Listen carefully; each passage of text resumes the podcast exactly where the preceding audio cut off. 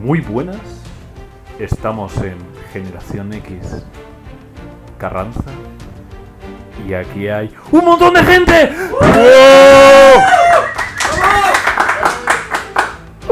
Vale.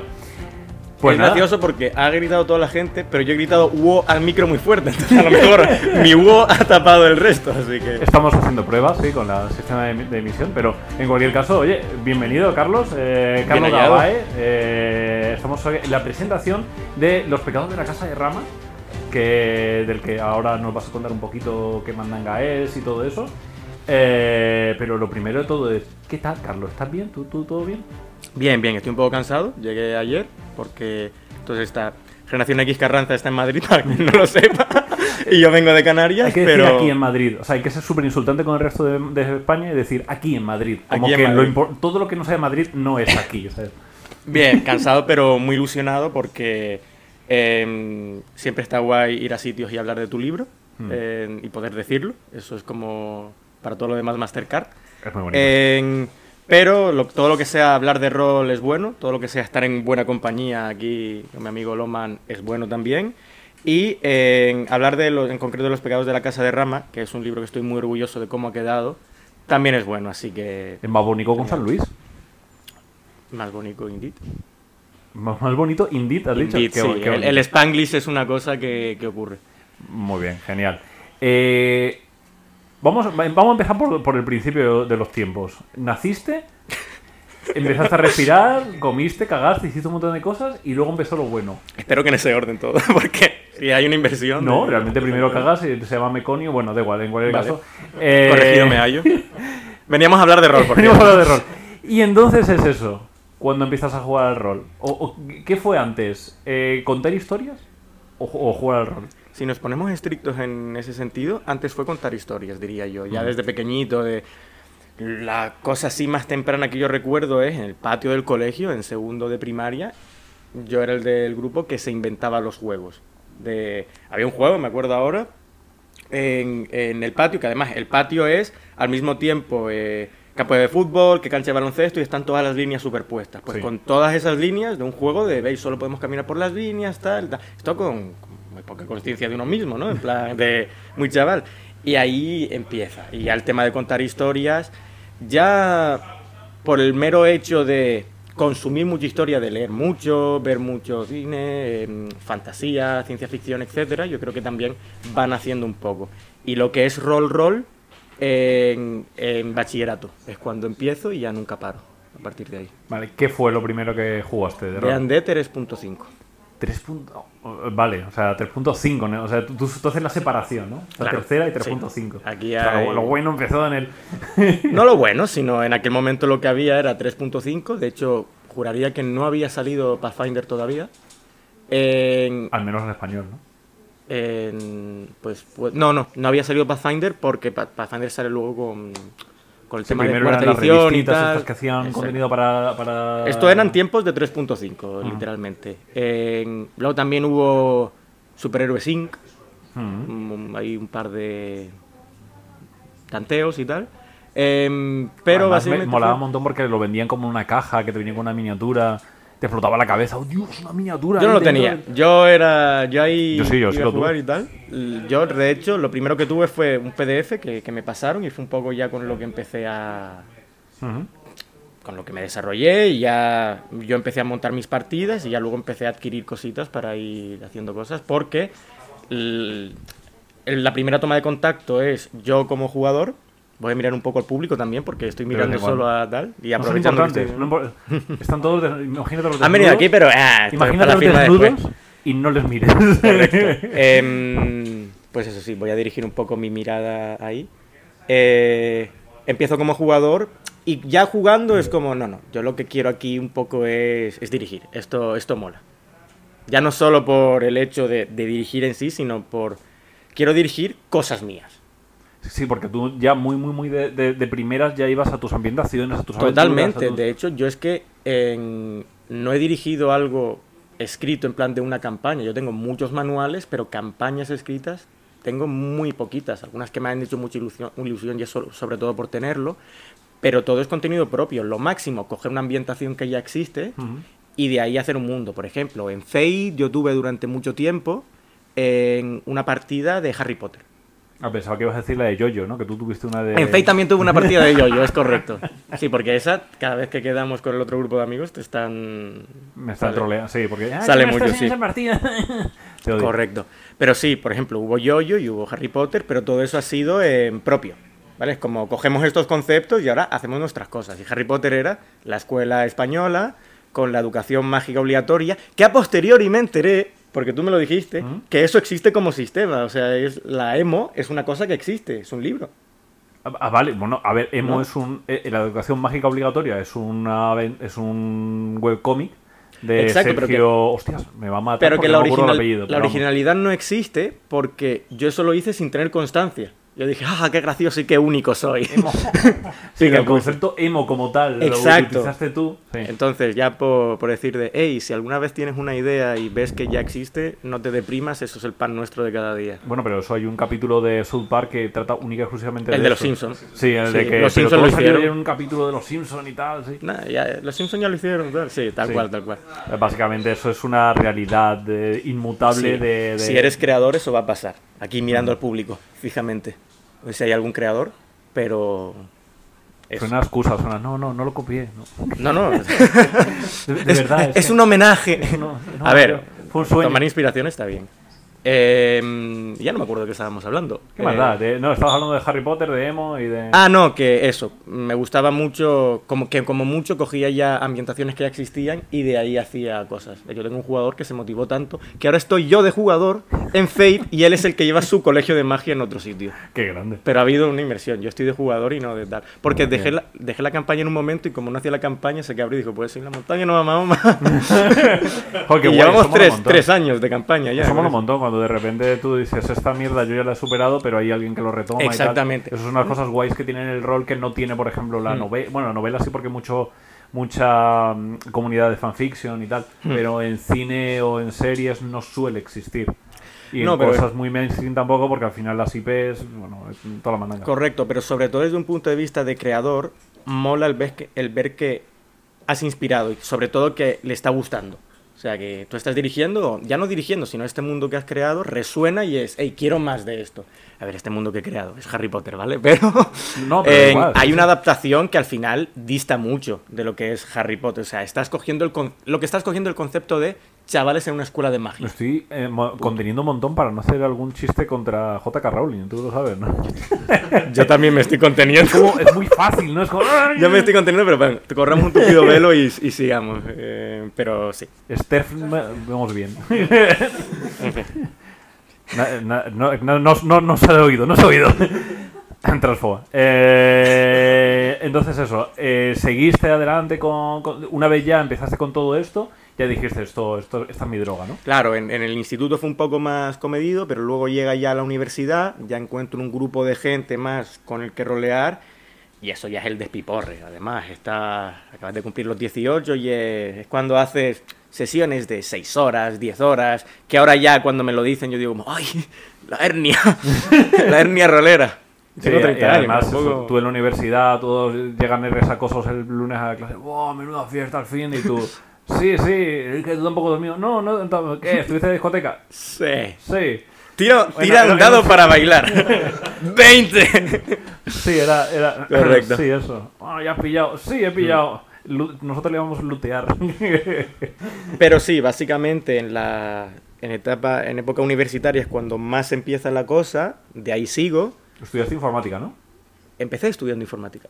Empezaste, luego ¿a ¿qué te pasaste? Lo dejé, hice un, Teología. hice un ciclo, eh, en- tuve un poco de experiencia ahí laboral y luego ya, pero sí, Pero fue todo. mejoré. Nada, al final completé los estudios eh, y hice un máster que supongo que saldrá coalición, a coali- coalición, coalición, Coalición Canaria. Coalición Canaria, correcto. Esto, a los que estén en casa, AUPA. Vamos a no, no AUPA Coalición Canaria, mierda. A ver. AUPA Canaria. Punto. Pío, pío. Pío, pío, pa, pa, pa. Em, ¿Qué coño estaba diciendo yo? que a lo mejor sale después. que yo lo que estudié fue diseño de videojuegos. Sí, has, Yo has soy diseñador de... con la siembra. sí, así, sí, es que por ahí va, por ahí va. Vale. Eh, O sea, sí, hiciste, hiciste informática, luego dijiste. Hice informática, esto, sobre esto todo- no, este no es el futuro, el futuro son los videojuegos. Mi futuro al menos estaba en, en videojuegos, Sí. no el futuro. Sí, al final realmente es como, ay, que, no, es que aquí es donde está la salida. Yo, sí, pero. ¿Yo qué quiero No, hacer? Eso yo- es una claro, pregunta que ¿dónde yo me tuve, que hacer. Vamos a ponernos profundos ahora, Sí. ¿vale? De seguir los sueños y tal. Que, a ver, ganarse la vida es importante, pero también es importante en lo que se dice siempre, ¿no? No eh, trabajar de lo que quieres, sino querer lo que... No hacer lo que quieras, sino, joder, es- me estoy, me estoy joder. cubriendo... Sí, eso siempre. Pero me estoy cubriendo de gloria. No te A ver, preocupes, no hay público, no, no, no te pongas Sí, sí, nervioso. ¿no? la- la Nadie te de está antes- juzgando ahora mismo. Eso era en eh, SFX. Em, no es feliz el que hace lo que quiere, sino el que quiere lo que hace. Me ha costado. ¿Te acuerdas que te dije, nah, ya improviso, no, yo voy tranquilo, Esto es no, informal, esto va a ser... Informal está siendo, vamos, de cojones. Infor, inforfac. Vale, sí, básicamente es eso. O sea, es que como. A mí mucha gente, por ejemplo, yo antes trabajaba en una, en una academia y me decían, ah, es que tiene muchas salidas, pero, pero son las salidas que tú quieres. Exactamente. Eh, no sé, son muchas, pero ¿alguna te interesa? O sea, quiero decir... Y no solo eso, yo creo que cuando estás cómodo en el trabajo que estás haciendo y de verdad estás a gusto, sale un trabajo de mayor calidad. Cuando, claro, tú vas a empezar a destacar cómodo. en un trabajo cuando te Claro. gusta tu trabajo. Básicamente. Llámame loco, ¿no? Y, estam- y estamos entrando además en una época cada vez más y más de especialización. Sí. Eh, entonces, eso tiene más presencia que nunca. En- Ah, que hable más alto, vale. Pues puedes decirlo al micro. Sí, también es verdad. o sea, no sé por qué. he hecho. Básicamente he hecho como notas de, hey, para que no entre en la grabación. Sí, Yo creo que hemos llegado a un punto ya en que Sí, he empezado a hacer así como una especie de, de, de baile bogue raro. Correcto. Estábamos hablando de esto, sí, que estudié diseño de videojuegos y eso a lo mejor tiene que ver en, en algunas cosas. Sobre todo además en sistemas que tienen un par de mecánicas eh, más concretas, más elaboradas, no Mm. más elaboradas, sino más específicas con más subsistemas, como por ejemplo es Dragones y Mazmorras. Sí, y además que tienes un- eso, tu manera un poco de, de- de enfocar el diseño es más compartimentado, más estructurado. eh, Hasta no cierto tan- punto sí, sobre todo a nivel mecánico. O Claro. sea, hay un componente narrativo por el que yo vivo, y a mí me encanta, es por lo que también quiero jugar a rol, si no estaría videojuegos y punto. Pero eh, me gusta mucho cuando hay un matrimonio muy bonito entre narrativa y mecánicas. Y eso al menos yo en D&D lo consigo, me gusta. Por favor, Eh. los, los móviles, por favor, por favor. Hay mucha gente aquí, si estamos aquí con... Está, está lleno a rebosar. Nos, nos han jodido la, la grabación, hay que Sí, empezar sí. desde cero, ¿eh? Nos, con lo bien Con- que, con lo bien que iba, ¿no? estaba yendo esto súper tío, correcto, y- profesional. Y ahora nada, pues todos Em, tiros fuera y volvemos. Entonces de ahí nace un poco lo de decirlo de, bueno, pues diseño de videojuegos y tal, que al final realmente los videojuegos, eh, hay un género enorme que nace de rol. Todos los... eh, Wizardry, que aquí en Wizardry estamos yéndonos a... tipo, ¿no? Y, la, y la- ¿Cómo se llamaba? La caverna original, la cueva original, el primer videojuego. Uf. El primer Era ca- videojuego técnicamente es el Pong. Y el antes primer del Pong, videojuego era eh, con un eh, y y, con tal, el tenis y tal, sí, el tenis for two, correcto, tenis for el tenis for two. Pero realmente luego había como eh, el se primer videojuego este, este de, de, de ficción interactiva se llamaba la caverna Ah, ya sé cuál. ¿no? Uno que era como medio aventura de texto. A ver, sí, aventura conversacional sí, sí, total, aventura conversacional, además era, estaba dentro de, de la, de la red interna entre bibliotecas, de, de- entre universidades. Sí, vale, ya sé cuál y la dices, gente ya lo empezó a conectar porque un tío lo estaba haciendo que se aburría. Sinceramente, no sé si tienen. Si tienen que ver o si nacen, porque al final. eh, Yo creo que tienen mucho que ver. unas cosas No, tienen que ver sin duda, pero son muy contemporáneos. O sea, los primeros juegos surgen al mismo tiempo que los primeros eh, eh, juegos de rol más como juego de rol. Claro, O sea, por eso digo el que, primero que- es que hay como unas sinergias, unas serendipias. que al final todo bebe de todo, Claro. porque realmente rol, o al menos el primer rol, que es Dragones y Mazmorras, sale de Wargames, de recreaciones de la, la Guerra de Independencia y estas cosas el- de tablero. Del Little Wars de, de Correcto, H.G. pero- Wells, ¿era? Sí, ¿no? Ah, eso yo no me acuerdo, conozco que la, la fuente general, pero no la particular, digamos. Sí, eh, H- creo que fue H.G. Wells el que diseñó Little Wars. el que troleaba a era- la gente por la radio. ¿Eh? El que troleaba a la gente por la radio. Tronco. Ese era. Ah, espera, Orson no, no. Welles. Este era Orgon Wells. ¡Eh, hay un no sabía hasta qué punto estabas como. ¡Eh, No, la no, no, esto ha sido pedo no. mental No. H.G. Wells, el de, eh, el de la. Sí, el de, el de la. los máquina del. No, eh, sí, de la, la máquina del tiempo. Aquí, sí que no la estoy cagando. Sí, sí, sí, Ese tío que- hizo un war era muy flipado de los wargames, Vale, pero vale. había como una, le faltaba algo y hizo una- un sistema de reglas que es como el, el precursor de todos los juegos de mesa wargames, del cual Salen más cosas y claro. luego de eso sale al final es como, de como sale, eh, el árbol eh, de, de decisiones al principio estaba Correcto. Little Wars y luego se iban hacia abajo. Claro, Porque que- antes de Little Wars eh, la- el poco azar que tenían los wargames era la ¿de dónde viene el viento? O sea, o sea, Ujú. cosas muy muy concretas. Y hasta donde, no lo, no lo he leído Little Wars, pero hasta donde yo sé, es como la, la, la semilla base de todo lo demás. Que quede constancia eh, que yo aquí voy de, pe- de, de frente y soy un ignorante en algunas cosas y mira, ocurre. Pero bueno, por lo de Orson Welles y H.G. Wells. Ah, vale, pensaba Vale. que ibas a decir ahora como, ¿no? Es que A- a- a- reptiliano, hacer a aquí. Guau, eso. Con toda la gente que tenemos hubiera habido aquí una, Sí, una sí. estampida. Em, y de nuevo, ¿de qué estábamos hablando? De. No sé, pero es que, es que lo del móvil, tío, me ha dejado... Va- Vamos a, vamos a centrarnos un poquito más, venga, vamos a centrarnos Vale. un poquito más. Eh, nada, sí, estábamos ya llegando al punto en el cual eso, tú ya estás muy flipado, estás haciendo un montón de, Ah, de vale. tus mierdas. Entiendo que también estás escribiendo no solamente rol, sino novelas y. No, no, de momento solamente. Ahora mismo Solamente solo-. Sí, o sea, Vale. novelas estabas- escrito y tal, pero no he llegado a una. Dejas la universidad, te metes a un ciclo, empiezas a estudiar. Todo eso ya sí, yo termino mi. em, Estudias videojuegos, estudias. el estudio los videojuegos, termino el máster, eh, me pongo a hacer ya proyectos de videojuegos, que tengo alguno ya publicado. Muy títulos Haz spam, haz spam, haz spam, venga. Hombre, el spam es de lo otro. Hay un juego que se llama Estelunio que está en la Play Store. Es gratis para porque Android. aquí Estelunio. ¿cómo se- E S-T-E-L-U-N-I-O. ¿Quieres, Estelunio. quieres mirarlo? Y cómo- No, no. ST solo una L, ¿no? Estelunio. Solo una L, solo una L. E Es un juego de puzzles de conectar, de conectar Estrellas. puntitos, estrellas. Está en Android y es gratis, ¿vale? Entonces, si alguno se aburre, es un juego idóneo. Yo siempre lo he vendido para cuando vas en el metro, en el avión o cagando. O sea, te, Sí. te cubre esos espacios. Están los, los 4X que son de exploración, los, los tres. Bueno, también hay quien Va- juega. Los, tres, las tres S que sentarse para cagar, para, para También hay quien juega 4X en el baño. La Switch ha avanzado mucho ese. Buah, y la Steam Deck, no te creas. Buah, también. Pues bueno, entonces. Eh, eh, Eso acaba y- eso ya. Pero ahí ya sí que estás escribiendo rol de una manera más. No, más, entre paralelamente comillas, llega un momento en el que a mí me interesa escribir rol. En- y en- yo hago mis cositas y empiezo a ser asesorado por una persona en- poco tonta que se llama Álvaro Loman, Gentuza. gentuza total. Y bueno, tú me vas eh, diciendo y tal y empiezo a mandar a Sí, editoriales. ba- básicamente, de vez en cuando aparecía por tu casa con un bate de béisbol y decía: Escribe. ¿Has, has escrito? ¿Has escrito ya? Has escrito ya. ¿Has escrito? De hecho, lo No primero te veo que- escribir. Lo primero que escribí, porque de esto no hemos hablado, que se ha hablado de rol y tal, pero sistemas a saco, o sea, Sí, todo... diseñabas tus propios sistemas también, o sea... quiero eso, decir eso ha también- pasado, pero voy sobre todo a que no es... Yo juego de Ande y punto. Yo juego... en- Antes hablamos de Fate. Fate y tal. No, no, no. Aquí todo lo que me echen. Fate, Savage World, eh, Gam Show, de Ande... Anima llegué a tocar, pero dejé- me cansaba Pero jugar con calculadora. No, me cansaba jugar con calculadora, fue Ya. lo que ocurrió. Sí, correcto. Em, entonces, nada, eh, que son muchos sistemas. Y lo comentaba porque eh, aquí ahora vamos a hablar en concreto de una aventura de D&D, pero original, la primera aventura que yo escribí era una de Savage. Eh, de nuevo, con ambientación propia y tal. Y bueno, la cosa fue evolucionando, fue evolucionando.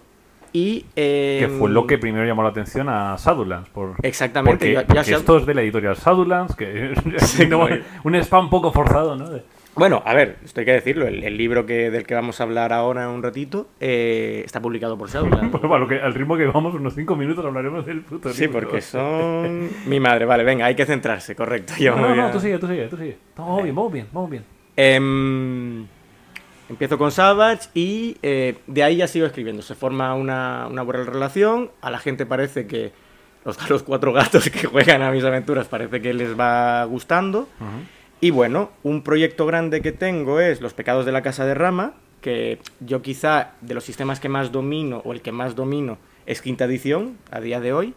Me siento con confianza, va a hacer una historia y voy haciendo eso y paralelamente también van saliendo eh, de Game Show relatitos, no relatitos, en one shots Shadow pequeñitos, Shots. shadow shots. Dentro de eh, Shadowlands tiene una, una, guía de, de- de aventuras one shot, que para quien no sepa qué coño es eso, son cosas que con espíritu de terminarse en una única sesión. Digo con espíritu porque... énfasis en, con Sí, espíritu, sí. Es que yo veo gente que, que se pega 20 sesiones con una aventura de cuatro páginas, que es como, ¿cómo lo has hecho? Pero tío? bueno, ¿Cómo coño Eh, lo has hecho? El espíritu está ahí. Eh, y son de Tulu, de, La llama- de, del de Game rastro, Show, del rastro de del Tulu. rastro de Tulu. La llamada les decían, el rastro es Game Y Show. ahí se ve muy claramente todo lo que decíamos antes de que el diseño de- del diseño estructural está muy claro dentro de tu, de, de tu forma de escribir. Correcto, pero ahí es en cuanto a estructura, porque en cuanto a sistema, Game Show está muy centrado en la investigación, pero es súper abierto. O sea, no tienes tablas y un montón de. Sí, que cosas des- y tal. vo- vo- voy, a, voy a evitar el me- Estuvo a punto de Sí. salirme el insulto, me lo he callado a tiempo. Eh, no, pero me refiero a nivel de estructura del esqueleto de cómo se escribe, se debe escribir una aventura en Gamsu, es muy, muy, muy rígido. Correcto, pero Mucho porque- más que, que juegos más con un sistema más, más presente como puede ser Por una cosa concreta, porque al menos en Gamso es investigación y yo además en concreto lo que estoy escribiendo son misterios policiales. Entonces, sí, yo creo que se presta más a ello, pero sin tener en cuenta que lo que estás escribiendo es eh, una aventura de rol. Y el Mm. rol es muy abierto y muy... fluye... Fluye mucho, o sea, no sabes por dónde te van a ir los tiros. Hay un gran componente de, de improvisación por parte de quien dirige, muchas veces. Entonces, Sí, pero, pero quiero decir que, que a mí en ese sentido me... Solo por hacerle énfasis para quien crea que es como mega estructura cuadriculada y tal, que no funciona así, por hacer... Pero, pero que quiero decir que en ese sentido, eh, una de las cosas súper interesantes que tienen los, la- las aventuras que has hecho para Rastro de Chulu es que las puedes releer como sobrenaturales o releer Ah, como vale, te refieres sí. Entonces de repente Sí, sí, hay sí. ahí, se ve claramente que hay una estructura, una, una estructura mental del, del texto que soporta las dos que versiones. soporta las dos versiones con mucha economía de palabras, con mucho... A eso me refiero con una estructura rígida de, de- de esto, no rígida No, ahora te entendía, sí, te de solo puedes hablar con esta persona de esta manera o si no, de repente se queda como un NPC quieto y ya está. Y te repite en bucle la misma palabra. Que eso es un videojuego, ¿no? Sino más bien el, el vas a avanzar de estas maneras, pero la estructura de la, de la, de la escritura está constru- construida de tal manera para que soporte esto y lo otro y tal y cual, no sé qué. Y eso está muy presente en esas aventuras, pero también aquí, en, en Los Pecadores de la Casa de Rama. A cierto punto, sí, es posible. Esto además tiene una estructura que en este caso vamos a hacer el mínimo spoiler posible, pero es una estructura mucho más temporal que física, pero también tiene una estructura muy cerrada. Sí, totalmente. Eh, Esto, Eh, bueno, A mí me gusta eh, describir- ¿Vamos a hacer sí, una parte de, de ahora sin spoiler y luego con spoiler? ¿O vamos a no soltar spoiler porque aquí hay gente que querrá comprar el libro? depende. Mejor Sí, sin sí, spoiler, sin ¿no? es- Bueno, depende. ¿Dirigir o jugar? Eh, Hemos escuchado un U. Va- vamos, a, vamos a Vamos a hacer una parte sin spoilers y luego ya vemos cómo avanza esto. Pero si En- lo voy a dirigir. Por eso, Claro, pero bueno. Si. Vamos, vamos a empezar Vamos sin a hacer spoilers, como si que se, no puede hablar, spoilers. se puede hablar mucho de esto sin destripar la trama. Em, a mí me gusta catalogar esto como un sandbox comedido.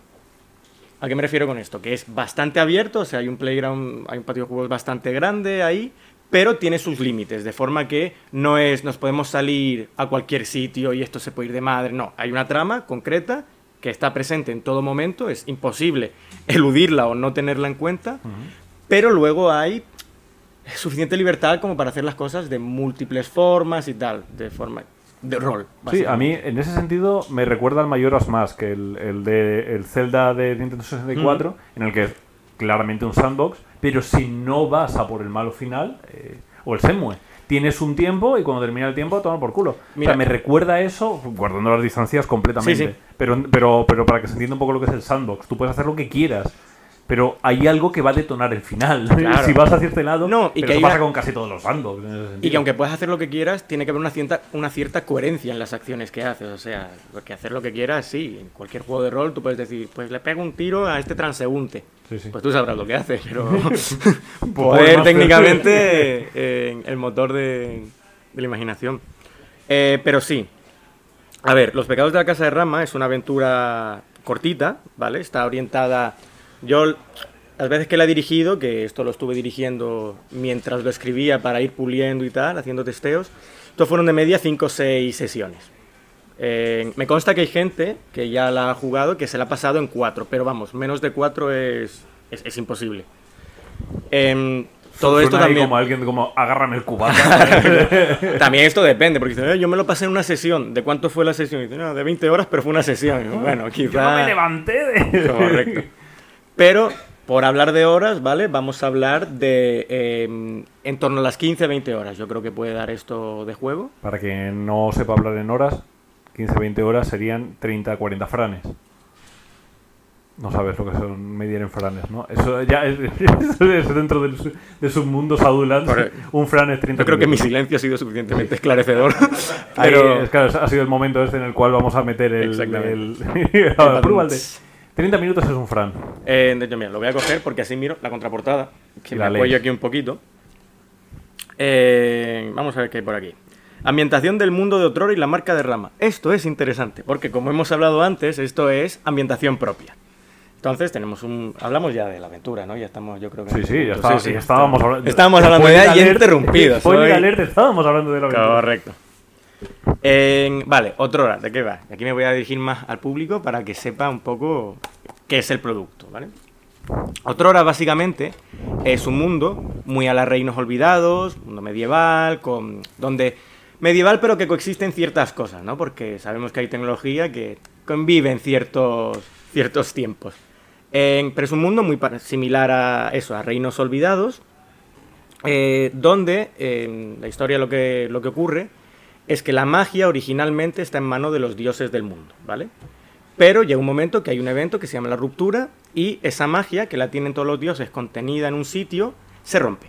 Se rompe y se mm, desperdiga por el mundo, escapando del control de los dioses y estando al alcance de las razas mortales. Hay un periodo de guerras super bestia y en el momento en el que transcurre la aventura está viendo como una especie de industrión revolucional no, no sé hablar, esto ha sido un pedo mental gordo. Pero no, no, me, me ha encantado. Ya la sé. Industrión revole- No, no- no lo puedo repetir. Está Em, grabado. ¿verdad? Está grabado. Sí, pero yo ahora no puedo repetirlo. Revolución industrial mágica. Bien. ¿Vale? De nuevo, por hacer comparativas, para quien conozca a Everron, no es como Everron. Everron es, de hecho, Everron es incluso un poquito más, mucho más tecnología, más posapocalipsis, más tecnomagia. No, esto es, hey, acabamos de descubrir la magia y ahora sabemos, empezamos a fabricar, sabemos lo que son las runas, empezamos a fabricar objetos mágicos y hacemos cosas. Entonces, hay un cambio de paradigma muy gordo. De antes, yo qué sé, los que tenían magia eran los reyes, porque un dios, en plan, en una en temática muy griega, formaba parte del linaje de un dios y por eso había magia, o a los seguidores o clérigos de un dios él les otorgaba, o ella les otorgaba, les otorgaba magia, pero no, ahora es un free for all, es literalmente un recurso explotable, por lo tanto hay guerras al respecto, y qué usos hay con ella, qué se hace, qué... Entonces, es un poco la ambientación muy, muy, muy resumida. Obviamente, dentro está más explicado, se, se habla de los dioses, de otra cosa que son las, las, eh, las fes, que son unos nuevos dioses que surgen a raíz de que la magia se libera, que es un concepto muy interesante porque son como. son deidades amorfas. Son dioses de software libre.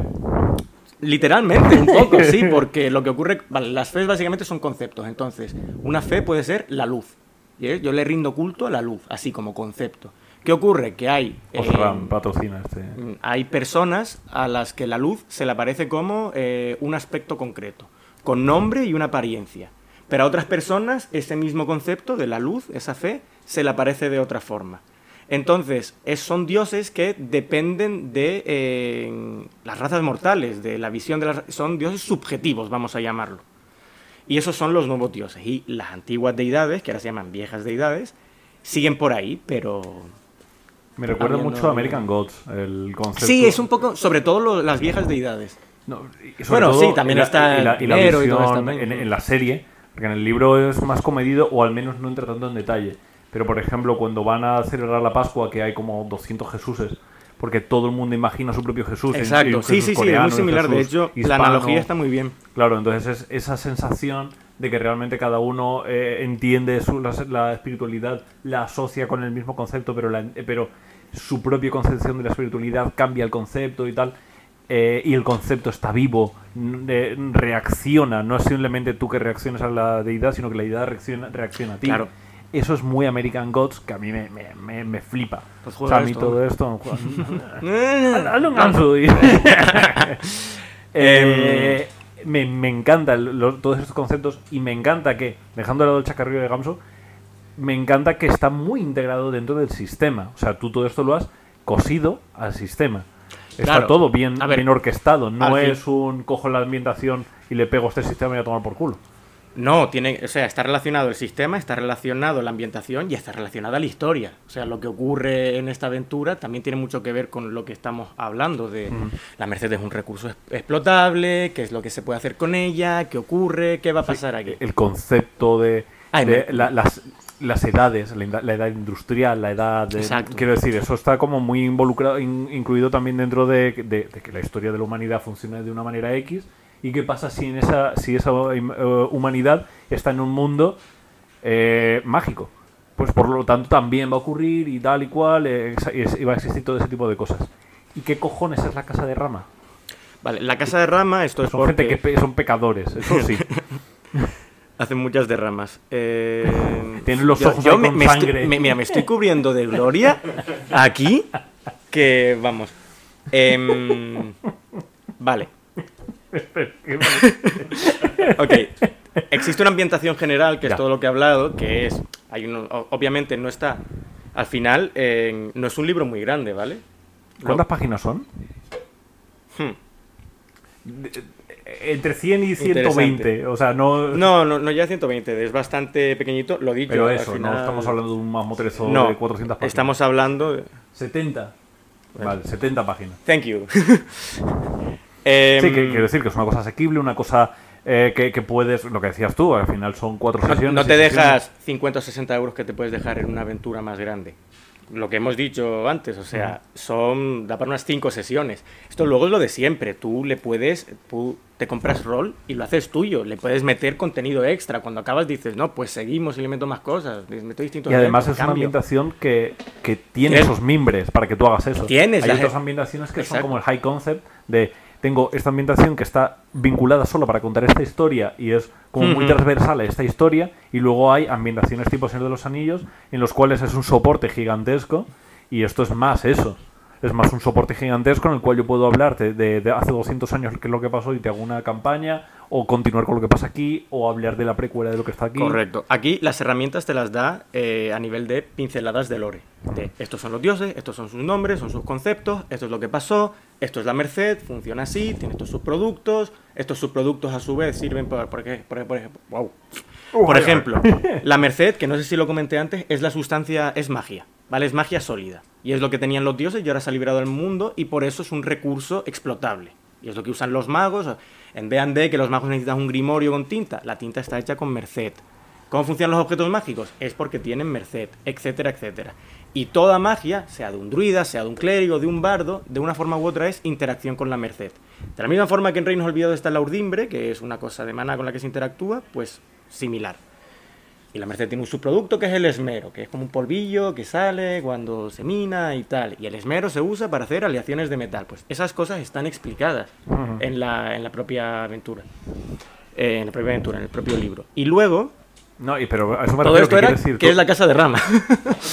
Ya, ya- ya da igual. No, ya- no, lo voy a decir, lo voy a decir. Venga, dilo. En el país, el reino donde tiene lugar la aventura se llama Teravalia y está dividido en distintas marcas. Y cada marca tiene un marqués o una marquesa que la dirige. Y una casa que es tal. Entonces, esto, la aventura ocurre en la marca eh, de la rama y la familia que dirige esa, esa marca es la casa de rama. Eso es la casa de rama. Y es una aventura que tiene mucho que ver con esa familia, con la historia de esa familia, con las acciones de esa familia y con ciertas cosas que están pasando. Y el himno de la casa de rama es po, po, po, poro, po, po, po, po. Mm, Eh, Me alegra saber que no soy el único que se cubre de gloria hoy, ¿sabes? O sea, Este, este es un chiste, es eh, eh, hola a todos los canarios que, que están escuchando esto y, y han pillado la mierda de referencia. Aquí hay algún canario entre el público Uf, buah, porque no estuviste antes cuando lo de Coalición Canaria, porque aquello fue Duro, ya duro, cubrirse duro. de gloria, gloria. Pero bueno, esto eso, un saludo a todos los canarios que ahora estarán diciendo Loman te odio. Eh, porque los demás están diciendo qué mierda. Yo ya lo es estoy esto?". diciendo, así que doy fe. Así que nada, eh, Em, esto es, ya sa- es, Sí, sí. la subcultura. Entonces, eh, está, quiero decir, aquí estamos los, los pecados de la casa de rama, pero queremos más mandanga. O O sea, tú aquí has construido un universo, dime que va a venir más, más cosas. A mí me que te- gustaría. o te reviento.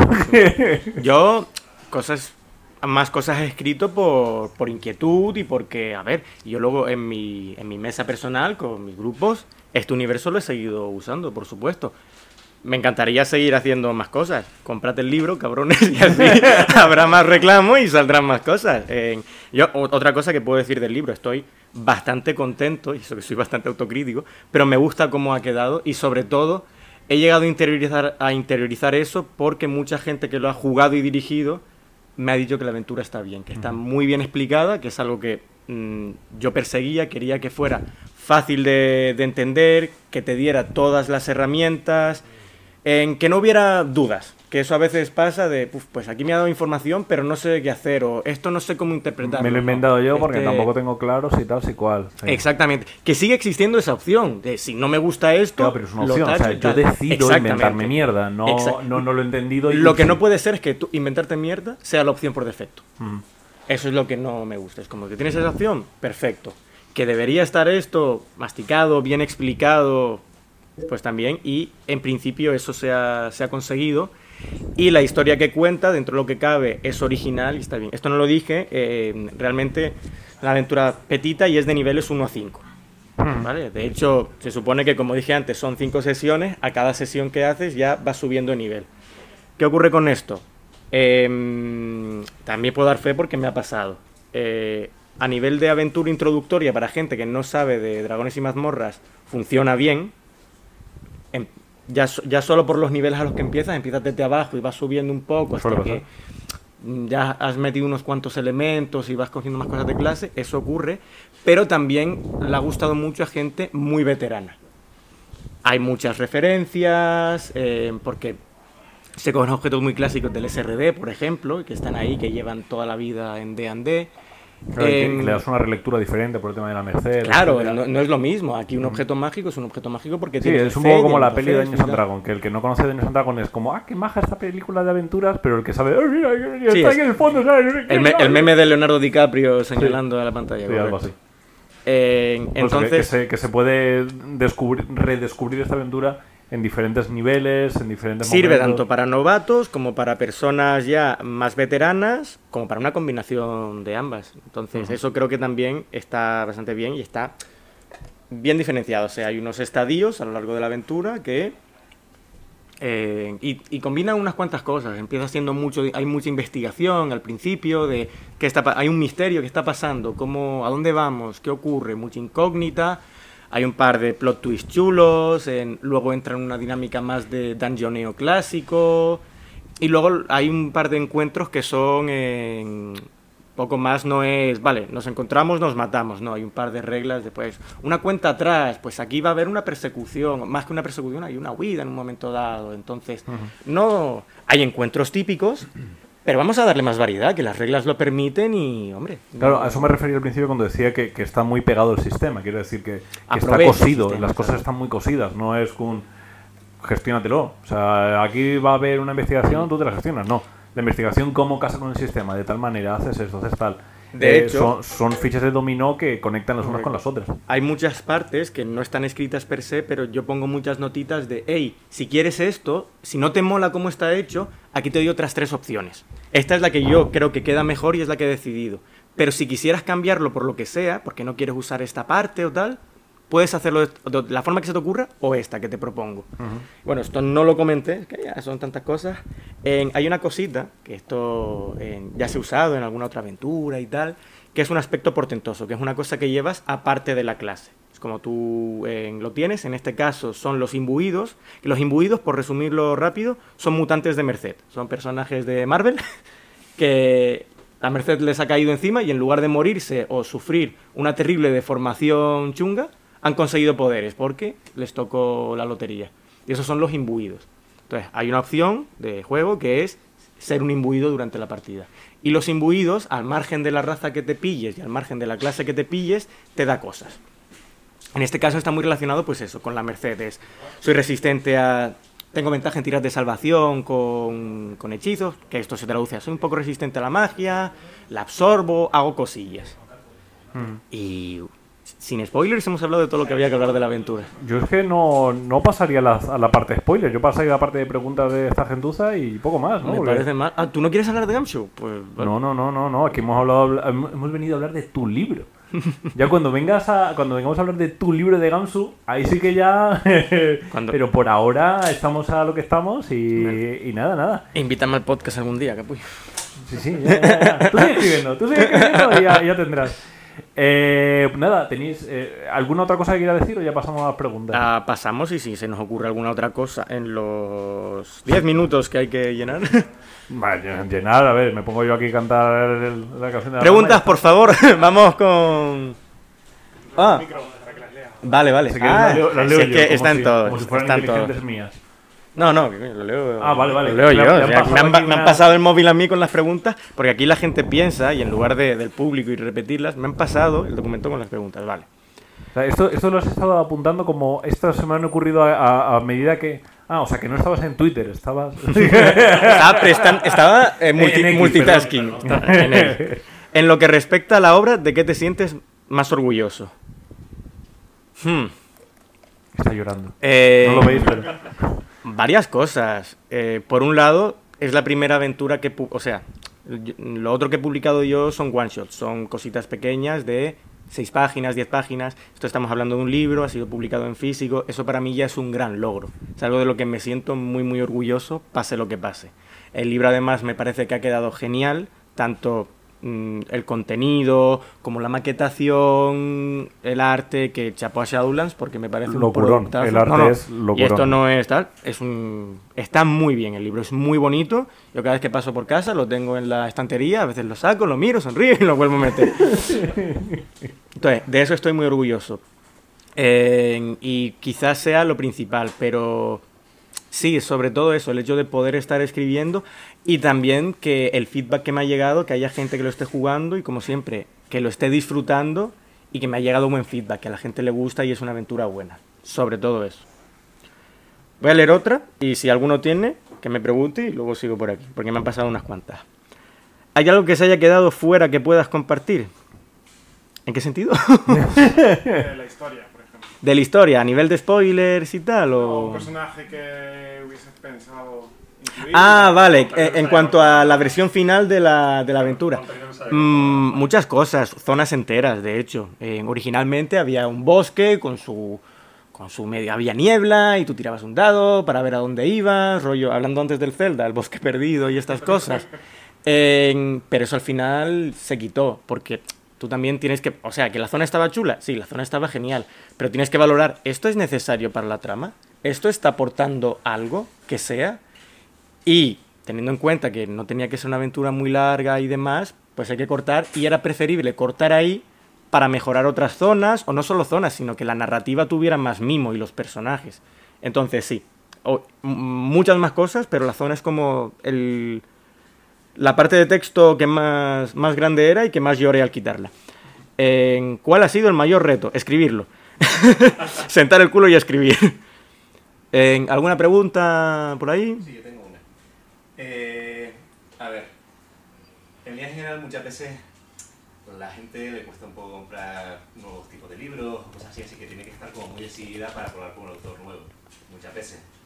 Eh, mi pregunta viene si te encontrases a alguien mirando la estantería, mirando tu libro, y vale, si ha leído la sinopsis por detrás, Ujú. pero ¿en qué punto le recomendarías, oye, esto es lo que te gusta o a partir de la primera sesión aquí ya todo cambia y te va a llamar más la atención o es nada más entrar, por ejemplo en Star Wars empieza, por ejemplo, puede ser muy clasicote, eh, una nueva esperanza y ya te meten a Darth Vader, primer plano, matando gente, Vale.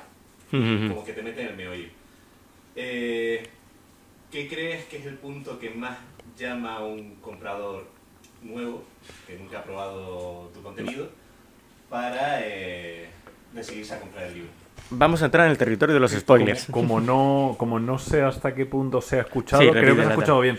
Pero, Pero por si acaso, Básicamente sí. lo que te han pedido es el pitch del ascensor. ¿no? En 30 ¿Cómo venderías esto en 30 segundos? ¿no? Y ya, me, Hmm. ya básicamente has dicho que vas a soltar un spoiler, ¿no? o sea, Eh, ¿quién quiere decir go, esto go, go? ocurrió mucho cuando hacíamos promoción y hablamos en los podcasts y demás, que claro, no queríamos desvelar cosas porque queremos que sea durante la aventura.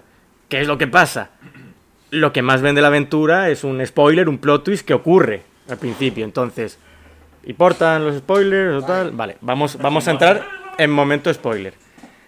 Esta aventura es un bucle temporal. Entonces, eso no se sabe de entrada. De hecho, se recomienda encarecidamente que los jugadores no sepan este detalle. Porque en la primera sesión ocurren unas cosas, es una sesión muy distendida. Hay un festival, voy haciendo cosas, voy a este sitio que me han dicho que vaya, pero resulta que no, uy, ¿qué está pasando? Empieza un poco lo que hablábamos del misterio, tal, y luego ocurre una movida tremebunda en la cual le meto un monstruo de no recuerdo cuánto es, pero CR8 o CR10 a una party de nivel 1, donde mueren y tal. Pero ¿qué ocurre? Que es irrelevante la muerte. Eh, No es irrelevante, pero es distinta, porque la primera sesión, una cosa que también se recomienda que acabe ahí es, empezamos el siguiente bucle. Wow, vale, ¿qué ha pasado? Y claro, la segunda sesión ya cambia, estamos repitiendo cosas de la primera, ellos sabiendo lo del bucle, ¿qué hacemos ahora con la información esta? Entonces, para mí eso es lo más interesante. Lo segundo más interesante, lo que hemos hablado antes de la ambientación. La ambienta cómo encaja todo esto en la ambientación, cómo la ambientación soporta este tipo de historia, etcétera, etcétera. Y luego la propia trama, pero la propia trama es el bucle del que ya hemos hablado y cómo, cómo está asociado. Buen pitch, Yo, yo a mí me lo he vendido. ¿lo has parado? Me he parado a mí mismo para que no os oiga. Básicamente. Vale, vale. Entonces ahora, como vas a hablar ahora rato largo, Voy a seguir por aquí. Eh,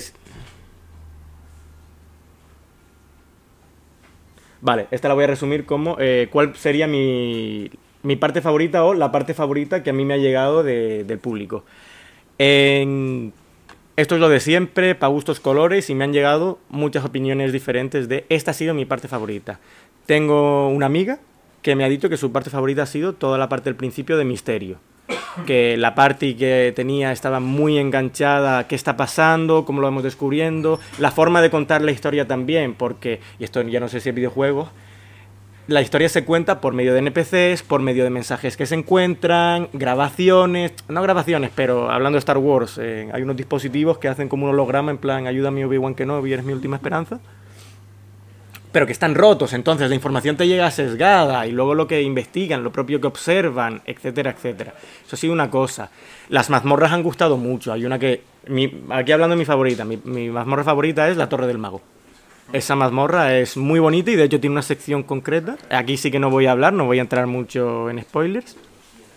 Y estás trabajando en algún otro proyecto de rol que puedas compartir. no. No lo estáis viendo, Es pero que la, la parte del que puedas compartir, no. Bueno, puedes, puedes hablar no de puedo los decir qué proyecto. No puedes decir una puta mierda. Ah, vale, ¿Tú vale. quieres cobrar, hijo? de- eh, no, a ver, puedes hablar de. eh, vamos a hablar. Ah, vale, perdón, perdón, claro. ¿Me estás claro, entendiendo claro. o no me estás Vale, entendiendo? ahora sí te estoy entendiendo, sí. ¿Puedo o no puedo? demasiados proyectos eh, Sí, no, a ver, yo- involucrado porque es- tú haces mucha mierda. Este no es el último el que hablamos, el otro. Eh, sí, sí, sí. dilo tú, eso. dilo tú y así no la cago. Eh, Kingsmouth. Vale, venga, puedo hablar Vale. de Kingsmouth. Sí, Eh, Kingsmouth, que para que no lo sepa, estamos ahora en la preventa de- del libraco este de Kingsmouth, que es básicamente Chulu, Chulu y Dungeons. Eh, y ahora va a salir en inglés. sí. Entonces ahora tú, en la parte de inglés, han dicho, "Sal- sal- sale al ring que te toca boxear. Necesitamos más clases, necesitamos más objetos mágicos, necesitamos más cosas. Carlos. Ne- necesitamos clase. Exacto. Oh, aquí hay alguien con clase. Nada, básicamente estoy escribiendo contenido. No soy autor principal ni muchísimo menos, ese es Ángel.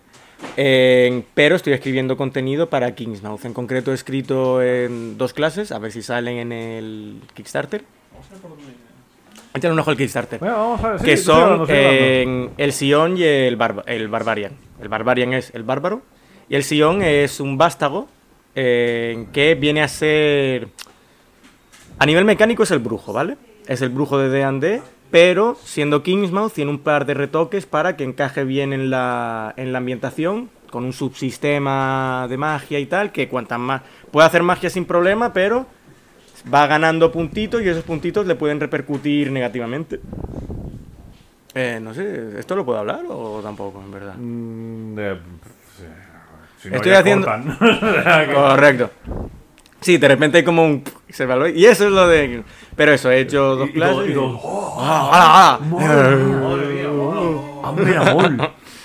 Eh, participando en Kismas ahora. No, básica- ahora mismo estamos a puntito de llegar a los 70.000 pavos en, en el, eh, en el crowdfunding de, de Kingsmouth. Y el, el, Sion, el Sion, Sion, el Sion, no sé cómo coño se pronuncia. Se Sion desbloquearon Sion. 90.000. O sea que echad mm, panoja, cabrones. Llegaremos. La clase y me luego hay otra clase que también has hecho tú y además unos cuantos objetos mágicos. El bárbaro, objetos mágicos, eh, hechizos, Bueno, pero, pero... el bárbaro sí, se- sí ha sido desbloqueado, los 12.000 pavos. Sí, sí, el bárbaro está. El bárbaro, a ver, el bárbaro es la clase de D&D. Lo que está hecho son las subclases, ¿vale? Estos sí que son más propias de, de la ambientación. En- y el, bueno, el Sion, el vástago, en- tiene otro rollo. Es muy estirpe de Danwich, o sea... Mecánicamente es como, como el brujo, pero tiene más la cosa del hechicero de desciendo de estas cosas y es por eso por lo que tengo poderes, básicamente. Y en verdad no quiero hablar mucho más. O sea, estoy en Kingsmouth, dadle al crowdfunding y, para adelante. Compra mi libro, bla, bla, bla, esas mierdas. Comprad los Eh, pecados de la casa de rama, que de verdad está muy chulo. Yo sé que es mi libro, pero lo, lo digo porque pero- me han llegado. bueno, Si la gente me hubiera dicho, Carlos, es una mierda, pues. Estarías aquí diciendo, por favor, no lo No, compréis. no estaría aquí. Era, eh, No eh, estaría aquí, ni error. siquiera. Sé que habéis venido con buena intención, pero por favor, no. Me pongo de- delante de las oficinas de Shadowlands en plan, ¡No compréis la casa de rama! ¡Es un error! te metes en la cocina así, quema los libros. ¡No! ¡Ha sido un error! ¿Sabes qué es lo gracioso? Si hiciera eso, creo que se venderían más unidades. De hecho, vamos a quemar hoy.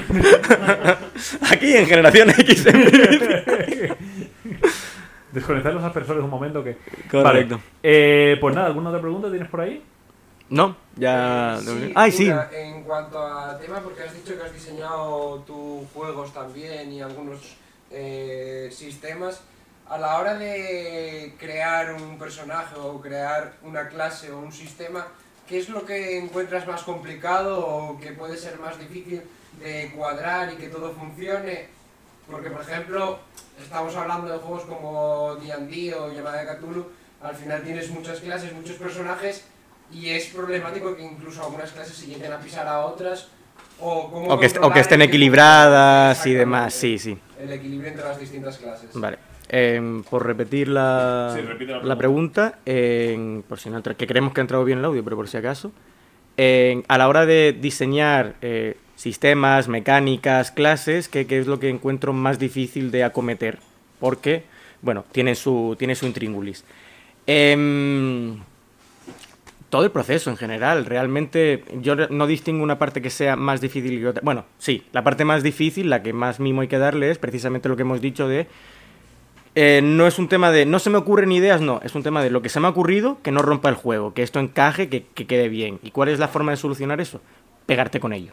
Pegarte con ello de forma que consigas experiencia y el segundo intento tú ya va- vas teniendo el chip de esto está equilibrado, esto no. A esto no le voy a poner un más 3, eso es una locura. Se va a quedar en un más 1 y así se va a quedar porque tal. Si Eso se consigue pegándote, probando, al probarlo ves que es una locura o no. Los extremos son muy buenos, es siempre... Aquí hablando yo de diseño en general, a mí me gusta mucho trabajar en lo pongo muy, muy, muy poquito, lo pongo a lo bestia, porque así me ayuda a ir encontrando el término medio. Em, leer, o sea, lo que hemos hablado, en D&D y en Tulo hay un montón de cosas. Lételas todas, mira lo que es. Parte de ahí, úsalo de inspiración. O sea, una cosa que es muy útil, muy útil, muy útil, es trabajar con límites. Es, vale, si esta es la clase y estas son las cosas, pues estas son los- las mecánicas que voy a usar. Coger inspiración de, otras cosas para adaptarlo, etcétera, etcétera. No robar, pero... No, Coger eso es lo que se llama hackear el sistema, básicamente. O sea, si ya existe una cosa que resuelve un problema similar de una manera concreta, Claro. Copio la manera de, de- de resolver el, ese, pero lo llevo a este contexto y ya está. O- O eso es lo que siempre se ha hecho. O, o ¿eh? incluso adaptar cosas directamente. Por Claro, ejemplo, claro, hay una me clase del pícaro que es el South Buckler que añade, creo recordar, que añade su carisma a su iniciativa. Me da. Méteselo a otra clase que también tenga sentido. Claro, a eso me O, refiero. O yo qué sé, yo hice una clase que era el gladiador. ¿vale? El gladiador creo que era un guerrero. El gladiador lo que hace es que cuando va a pecho descubierto, suma su carisma, su armadura. Como el- y eso es una cosa que tienen el bárbaro y el monje. Es una mecánica que ya existe, pero en lugar de constitución y sabiduría estamos cogiendo carisma y se lo estamos metiendo a un gladiador porque es un gladiador y es por el público. Entonces es jugar con ese tipo de cosas. Pero una vez lo tienes, seguir, no dejarlo ahí y decir, pues esto ya está. Ponerle, darle una palmada y para adelante. No, hay que probar. Sí, hay una parte de intuición a la hora de diseñar, pero la parte de intuición parte de un entrenamiento. Claro, la- exactamente. Se Y luego- y nunca se deja de desarrollar la testea. parte de Claro, claro, y intuición, y además. se testea y a veces tu intuición es un. Hay que abortar misión y tirar para Exactamente. atrás. Hay veces que dices. Incluso hay momentos que tu intuición te dice: el testeo ha salido mal, pero esto funciona. Y Exacto. hurgas, bueno, pero eso, y eso ocurre mucho. Y el Claro. Tirar trabajo, que no es tirar trabajo, porque lo que tiras a lo mejor luego estás en otro proyecto y dices, hey, voy a rescatar esta Hombre, idea ese- que molaba tanto y no funcionó. antes, por ese ejemplo, bosquecito, ¿no? Por ejemplo. copiar y pegar en otro proyecto. O cosas que dices, no ha funcionado, pero me voy a quedar con este concepto. Lo voy a desarrollar de otra forma. Lo que hablamos, lo que el, el gladiador este que hablaba, el gladiador este, no, no ha acabado, pero yo le he hecho cinco revisiones. Para ver, para que me quede guay. Y es como. Y por ejemplo, no me cuadró bien la primera vez, pero dije, es que al gladiador le quiero meter algo de carisma. Quiero que sea un guerrero carisma, porque es un gladiador. Y ese es el concepto que te quedas. Y es cómo lo encajo, cómo lo voy desarrollando, etcétera, etcétera. Me he ido mucho por las ramas, pero espero haber respondido la pregunta. Eh, eh, eh, eh, quitado. Ahora el público también está haciendo chistes de mierda. Para, es- esto es importante, eh, no, como no sé si ha, si ha entrado, ha dicho, me he ido mucho, mucho por las ramas y ha dicho alguien del público, la casa de rama. Buenísimo. Gracias, gracias, gracias. Eh, Tenía que hacer el chiste y así no he tenido que hacerlo yo, me odian un poquito menos. ¿Alguna de pregunta? ¿Alguna cosa que quieras comentar? No, que eh, ¿Nada? Yo- Compra, mi- compra tu libro. Mi libro está, está bien. Eh, es cortito, es además es una cosa porque algo que ocurre cuando compras una campaña es ¿y en qué momento voy a hacer esto? Esto dentro de lo que cabe puedes encajarlo. Claro, esto pillas una verano, navidades o algo que puedas pillar ahí a la gente y, y lo haces. Entonces, es asequible. Y puedes formarte una party y ah, ah, hemos acabado a nivel 5, vamos a desarrollar otra cosa o vamos a seguirlo. Entonces, em, es cómodo, eh, es cortito y dentro de lo que cabe, bueno, de precio creo que está, está bien, vamos a decirlo. pero- Yo siempre he pensado que, y además lo digo abiertamente muchas veces, que comprar rol y si no tienes para comer, bueno, pues pues lo que hay. tienes rol. y O sea, Lo último que decir es, eh, muchas gracias a ti por estar aquí haciendo las preguntas y coordinando esto. Ahora te paso el cheque. Correcto. Eh, muchas gracias a, a la gente que ha venido aquí a la, Sí, un aplauso, un aplauso. a la introducción y posterior firma. Eh, y muchas gracias a Generación X por haber... Sí. Muchas gracias, el- Virginia. Muchísimas gracias a todos. Entonces, vamos eh, chapando por aquí, que aquí la gente está que le quema el libro a las manos y tienen que, que, que firmárselo. Así que nada, muchas gracias por venir. Y venga, esto, Joaquín, venga, a grabar esta mierda.